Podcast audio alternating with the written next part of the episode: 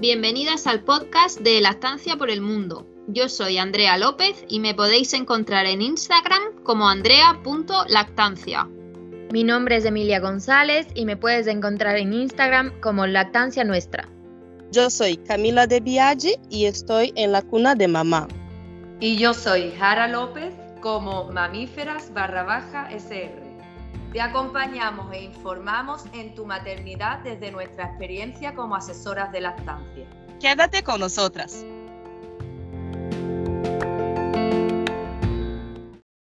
Buenas tardes, chicas. ¿Qué tal estáis? Hola, Jara. Hola, Emilia. ¿Qué tal?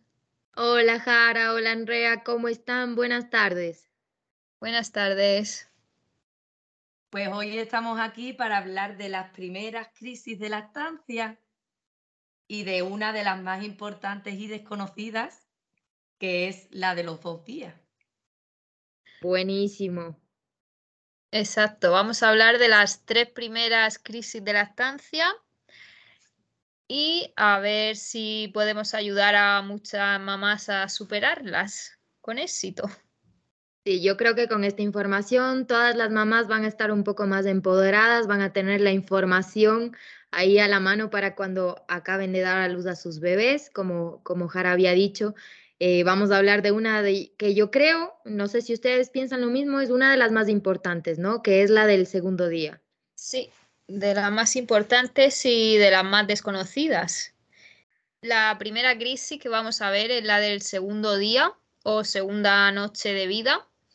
Eh, esto viene ya después del parto, cuando hemos estado unas horas piel con piel, el bebé ha entrado en letargo, ha dormido aproximadamente, pueden dormir casi 12 horas, como está durmiendo profundamente lo hemos dejado en la cuna, y cuando se despierta, pues ya lo cogemos, le damos el pecho y al volver a querer dejarlo en la cuna, pues no se quiere quedar en la cuna demanda constantemente estar encima nuestro.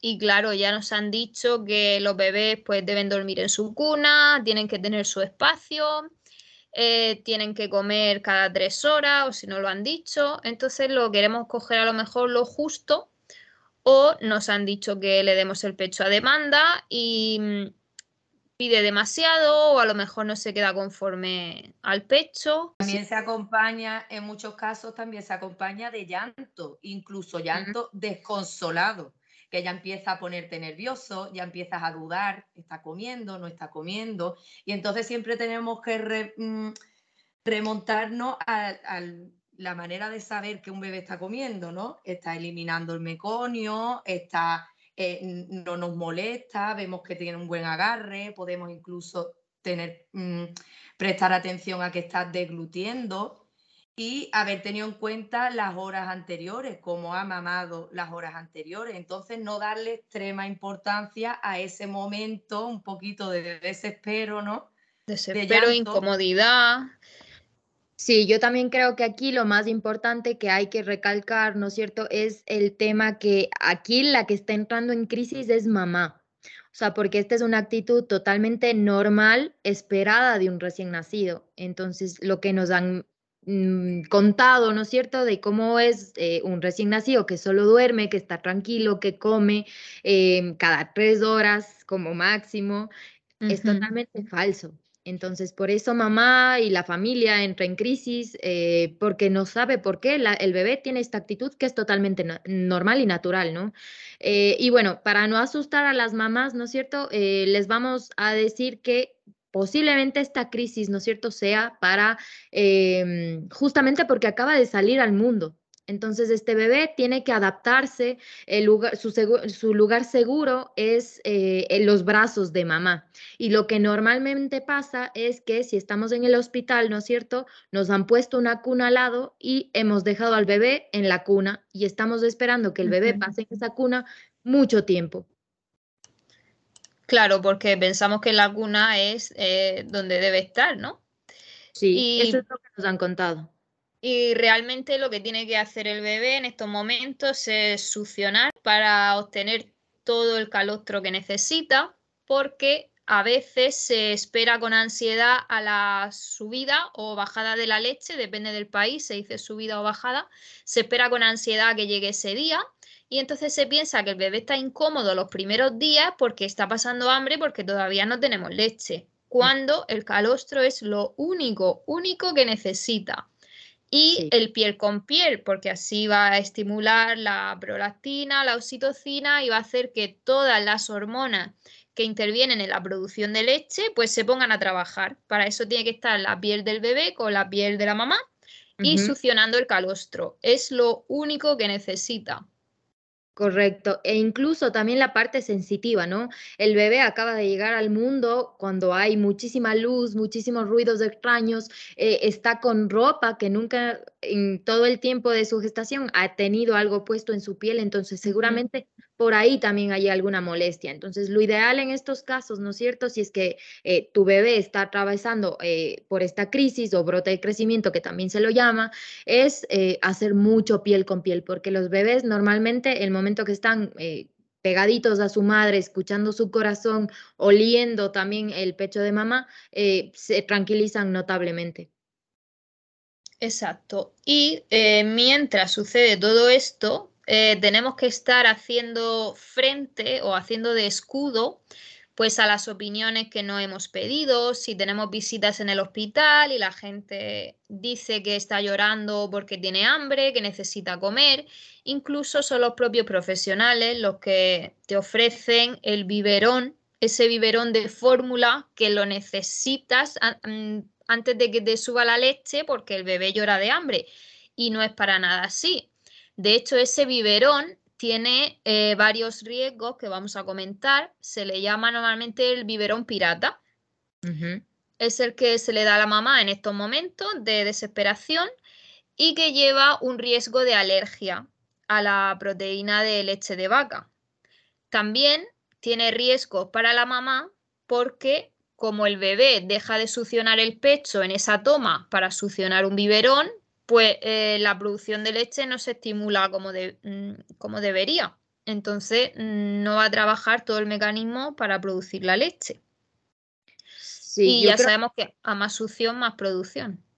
Creo que ahí dijiste, Andrea, un punto importantísimo acerca del biberón pirata, ¿no? Que es la famosa APLB, que, tenemos un episodio planeado acerca de ella, eh, pero que es una consecuencia grave y real de, introducir esa leche de fórmula eh, esos primeros días, ¿no es cierto? Eh, porque el sistema digestivo del bebé no está preparado para recibir nada más que no sea calostro. Eh, otra cosa del biberón pirata es la cantidad de leche que vamos a administrar al bebé. Normalmente en estos biberones piratas se los preparan ya las enfermeras con una onza de, leche cuando sabemos eh, que el estómago del bebé en realidad eh, necesita muchísimo menos por toma. Eh, y esto mm, a largo plazo, no tan largo, ¿no? En una semana posiblemente haya muchísima interferencia con la lactancia porque, claro, preparar fórmula no es lo mismo que dar el pecho. Claro, y aparte la forma de succionar una tetina, un chupete, un biberón, no es la misma que la forma de succionar el pecho. Entonces, este biberón pirata también lleva el riesgo de confusión tetina-pezón, de que el bebé que está en sus primeros inicios con la lactancia, pues se le interponga algo que le haga succionar de otra forma y ya no poder sacar la leche del pecho como debería, porque no está moviendo la boca de la misma forma. Entonces eso es lo que tenemos que tener en cuenta, que el biberón pirata tiene más riesgos que beneficios. Si se duda de la capacidad que tiene la mujer para producir leche, ¿por qué no el profesional eh, coge a esa mujer y le hace una historia clínica para ver si tiene en su, en su si tiene alguna condición que le impida producir leche? que le haga un examen de las mamas, que le haga una historia de si ha tenido cirugías o, si tiene alguna enfermedad, cualquier tipo de cosa que le pudiese hacer no producir leche. Y luego, si duda también, que le vigile el agarre, que le vigilen la postura, que le vigilen la cavidad oral del bebé. ¿Por qué no hacen nada de eso y ofrecen y se van por el camino de medio ofreciendo el biberón pirata? Pues porque no hay formación en la estancia a veces sí la hay, pero no es suficiente. Además, para, eh, con lo que estás diciendo, Andrea, también en caso de duda de que sea la alimentación que está recibiendo ese bebé suficiente cantidad, también se podría recomendar en un momento puntual de duda una extracción, una extracción de calostro manual que se le suplementara al bebé con unos mililitros de apoyo, digamos, que te, que, te calmaran a ti esa duda de que está pasando hambre, pero nunca a través de un biberón, ni mucho menos a través de un biberón de fórmula cuando la mamá lo que quiere es una lactancia materna exclusiva, mm, por todo lo que comentamos, porque al final hace, comete, tiene más interferencias que ventajas. Entonces ahí se tiene, claro, se tiene que sopesar si, si merece la pena ofrecerle algo más o no. Entonces yo creo que como conclusión de esta crisis de los dos días, eh, ahora mismo aportar información para que las mamás la, conozcan, para que cuando les sucedan, pues a lo mejor no estén tan nerviosas o tan agobiadas con, las dudas y sí que les suene que esto puede pasar, ¿no? Y entonces ofrecer mm, mucho, ofrecer el pecho muy a menudo, prevenir ofreciendo a menudo y también calmar al bebé antes de ponerlo al pecho. Si el mm. bebé está desconsolado, llorando, pues no insistir con la ingesta, con la ingesta, con la ingesta, sino intentar relajarlo un poco dentro de nuestras posibilidades y ya ponerlo al pecho. Y bueno, y, paciencia, porque para la maternidad hay que tener paciencia en todo, o sea que... Mucha paciencia y intimidad, añadiría yo, y privacidad. Correcto. Sí, yo creo que ahí las dos tocaron un punto importantísimo, ¿no? Eh, nosotros estamos acostumbrados a que nos digan que la lactancia, digamos, el pecho, es lo que siempre va a calmar al bebé, pero no siempre es lo que el bebé quiere. Entonces, hay muchísimas otras formas en las cuales podemos calmar al bebé, que es apegarlo al pecho, el piel con piel, el caminar con el bebé, el, el mecerlo, el cantarle, el ruido blanco que justo hablábamos antes de, comenzar el episodio, ¿verdad? Bueno, y ahora que mencionas, Emilia, lo del sonido blanco, sí es verdad que hay controversia, solo para, para un tip ahí para comentarle a las mamás, que, hay controversia sobre si bloquea al bebé o lo relaja. Entonces, solo para que, para que ellas puedan informarse y tengan en cuenta, en caso de utilizarlo, pues utilizarlo poco tiempo únicamente para calmar al principio al bebé. Se puede distinguir fácilmente con los puños del bebé. Si el bebé tiene los puños cerrados y en tensión, se entiende que está bloqueado y que ese sonido lo está bloqueando como, como de atemorizándolo, digamos, y si eh, por, el contrario tiene las manos abiertas y se está empezando a calmar, pues sí podemos tener, tenerlo como un recurso de que, de que conseguimos relajar al bebé con este sonido. Hay muchísimas otras em, formas. Luz, tenue. Exacto. Eh, a lo mejor no pedirle a las visitas, claro que no hayan las visitas, que no haya el personal médico, que todo esté en, la habitación tranquila para que bebé pueda estar en su lugar seguro con mamá y, que no haya nada que esté interfiriendo en, esa unión, ¿no es cierto? Porque tenemos que entender que el bebé acaba de nacer. Entonces, e, e, esa adaptación le va a llevar unos días. Entonces, esta, esta actitud es totalmente normal y natural. Mm. Bueno, y también mamás que no noten que no noten crisis, que no noten mm, ningún cambio el segundo día, ni el tercero, pues eh, disfruten, disfruten de, una, de una menos, porque tampoco todos los bebés actúan de la misma manera, eso siempre hay que, ni, ni en el mismo momento. Entonces, es simplemente para, tener información y conocimiento por si sucede. Y si hay alguna duda sobre el agarre, sobre la ingesta, siempre intenta interferir lo menos posible y ponerse en contacto con alguien que tenga formación en la estancia materna. Una asesora, una IBCLC, un pediatra de referencia, un grupo de lactancia. Siempre hay, mm, a través de Internet, hay muchísimas opciones para contactar y para calmar todas esas dudas que pueda tener esa mamá en el momento. Perfecto. Ahora, podemos continuar con la, con la segunda eh, crisis de lactancia o brote de crecimiento, que yo creo que es un mejor nombre, ¿no? Porque no hay ninguna crisis de lactancia, sino más bien son hitos de desarrollo y de crecimiento que van teniendo los bebés. Eh, la siguiente que nos pudiésemos encontrar, ¿no es cierto?, es alrededor de los 15, 20 días de nacido, ¿no es cierto? Hemos llegado ya a casa, em, estamos un poco más em, adaptados a la vida con el recién nacido, hemos cogido ya una rutina, un ritmo. Eh, todo sigue siendo nuevo, ¿no es cierto? Pero eh, estamos ya un poco más asentados en, esta nueva vida del recién nacido. Y llega este brote y claro, nos descontrola un poquito la vida de nuevo porque vemos que la actitud del bebé cambia de nuevo. Eh, está mucho más renegado, está peleando al pecho. ¿Qué otros síntomas podemos ver en esta crisis, chicas? Sí, se encuentra irritable, sobre todo es porque, mm, como tú has dicho, ya llevamos unos días de estabilidad, que pensamos ya que le hemos cogido el tranquillo, y en las cosas de bebés siempre pensamos que vamos de menos a más, siempre mm. pensamos que va a dormir cada vez más horas, va a comer cada vez más espaciado y pensamos que conforme va creciendo, pues todo eso va a ir mejorando y para nada. Eh, aquí en la crisis eh, sobre los 15-20 días puede ir demandando el pecho cada 30 minutos, cuando antes estaba dos o tres horas sin comer, cada dos o tres horas, pues ahora cada 30 minutos.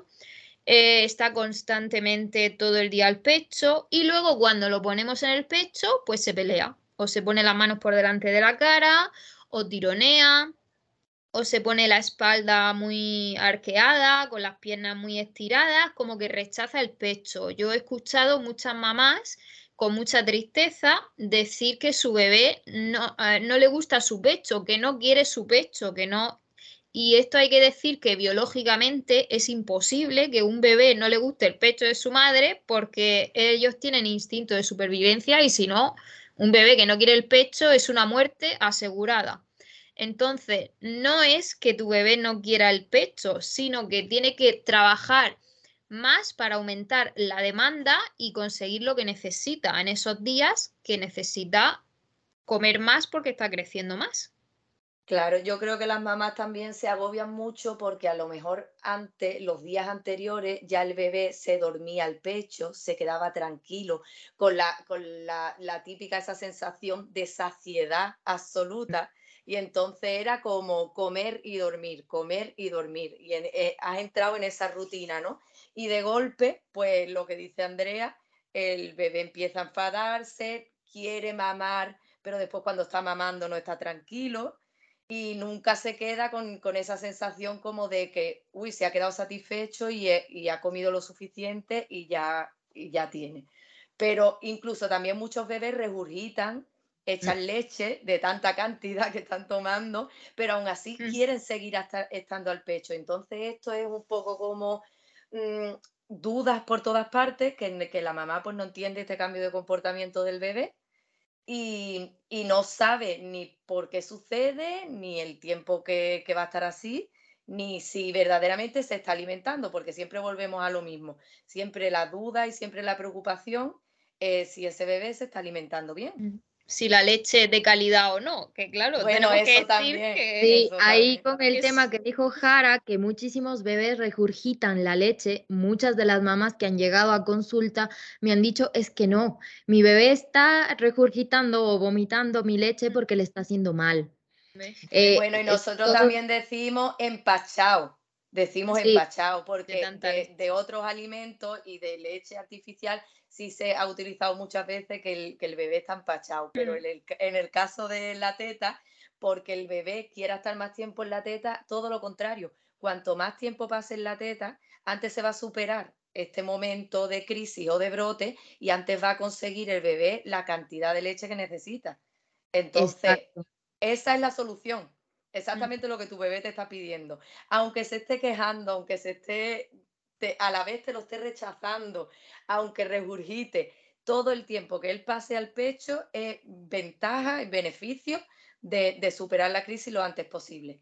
Que puede durar de dos, tres días a, pues a una semana incluso. Sí. esta puede durar hasta una semana y sobre todo mm, quitarnos esas ideas en la cabeza, ¿no? De que eh, la leche no es de calidad, la leche le está haciendo mal porque la está regurgitando.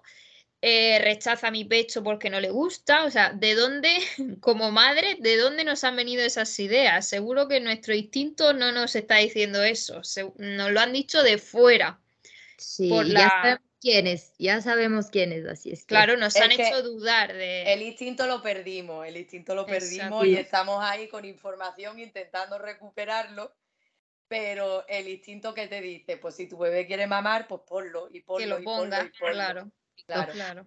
Sí, yo creería que hacer un punto, un hincapié, ¿no es cierto?, para todas las mamás. Eh, en este momento, yo sé que muchísimas mamás, eh, su pediatra les han dado horarios para la lactancia. Entonces, en este punto sí que es súper importante el eliminar todos esos horarios, porque como habíamos dicho, este, este brote de crecimiento, esta crisis, puede durar entre tres a una, tres días, siete días.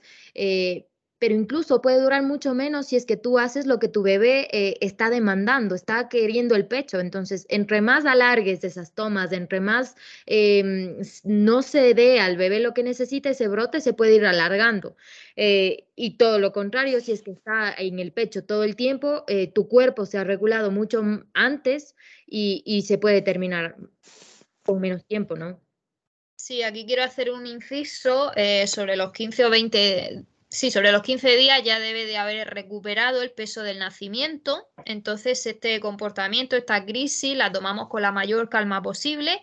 Es un comportamiento esperado, son unos días que van a pasar pero si el bebé no ha recuperado el peso de nacimiento, entonces sí, ya deberíamos de consultar con nuestra asesora de lactancia o IBCLC y vigilar el bebé de cerca y ya pues comprobar el agarre, comprobar la postura, comprobar que está ingiriendo la cantidad de leche que necesita y monitorear todo más de cerca.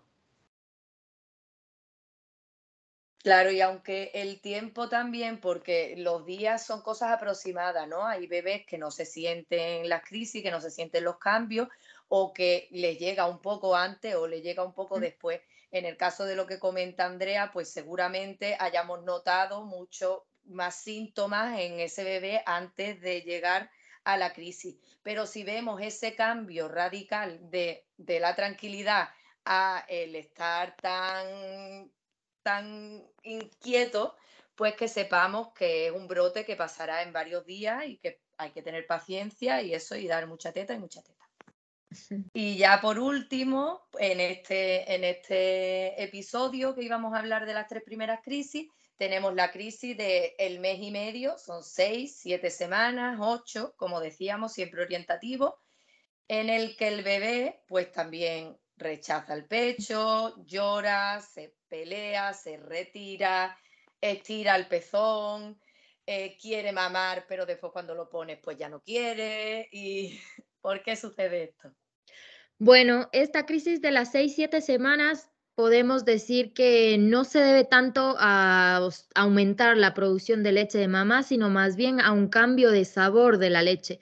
Eh, su composición, como sabemos que es un líquido que siempre está en constante cambio, ahora eh, cambia un poquito su sabor. Y por eso el bebé está mucho más mm, renegado, estaba tan acostumbrado al sabor de su leche que esto le molesta un poco. Entonces, como las otras crisis, eh, lo tenemos que afrontar con muchísima paciencia, muchísimo pecho, para que así eh, poco a poco se vaya adaptando este sabor y, bueno, pase la crisis, ¿no? Eh, obviamente, cuando hay muchísima succión, que es lo que va a pasar ahora, porque tu bebé va a estar demandando, pero va a estar peleando mucho al pecho, posiblemente tengas un aumento de producción. Y con este cambio de, con este cambio en la composición de la leche, pues sí que la leche se pone como más salada, ¿no? Y entonces, igual que decíamos en los anteriores, hay bebés que notan más este cambio de sabor y rechazan el pecho por ese motivo, otros bebés que aceptan este cambio y que no se notan tanto los efectos de, de esta crisis.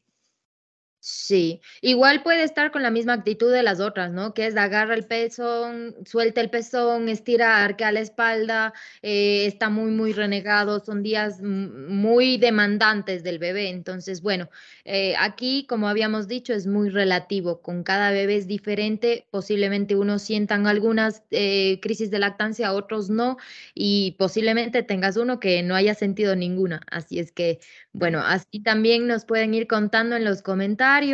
Eh, cómo han sido sus experiencias, qué información han tenido. Yo creo que aquí sí cabe recalcar, ¿no es cierto?, que mm, toda esta información una madre lo debería tener antes de dar a luz tan importante eh, un taller prenatal, una asesora de lactancia que esté de mano, ¿no es cierto?, contigo para consultar cualquier duda, porque ahí vas a resolver eh, eh, esta situación muy fácilmente. Generalmente hay mamás que no tienen apoyo, ¿no es cierto?, de alguna asesora porque no la han buscado y claro, llegan directamente al pediatra que no está informado y lo primero que va a hacer ese pediatra es mandar a suplementar porque el bebé está con hambre porque no tiene idea de lo que en realidad está pasando.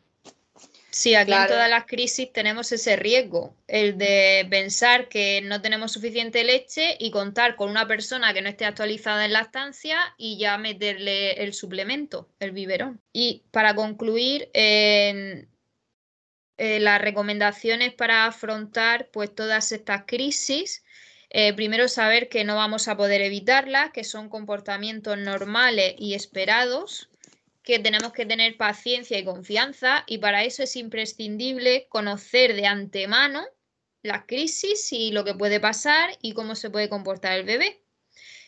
Si podemos ir a un grupo de apoyo a la lactancia, aparte de contar con nuestra asesora, pues mucho mejor porque eh, siempre el hablar con otras madres que estén pasando por lo mismo que tú en ese momento o que lo hayan pasado ya, pues te va a dar muchísima, muchísima seguridad y va a hacer eh, que sigas con tu lactancia. Y luego, pues no forzar al bebé demasiado para que vaya mm, al pecho, a ver, porque a lo mejor ya no le apetece estar en el pecho, le apetece estar haciendo otras cosas o en otras posturas, entonces no forzarlo demasiado porque si no puede producirse un rechazo real. Y eso, darle el pecho en un ambiente tranquilo, pues sin ruidos, sobre todo con muchísima intimidad, que es la que se requiere, la intimidad en las primeras semanas después de dar a luz. Y eso y anticiparnos a, a darle el pecho, no esperar a que llore nunca. Cuando llora ya es que vamos tarde. Y con eso pues ya tenemos buenas herramientas para hacerle frente.